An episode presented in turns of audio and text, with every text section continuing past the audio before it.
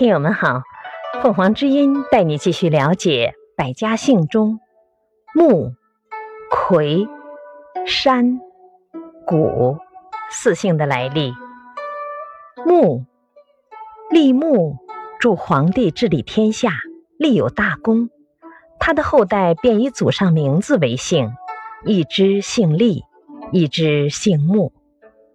葵和灭夏桀后，魁国。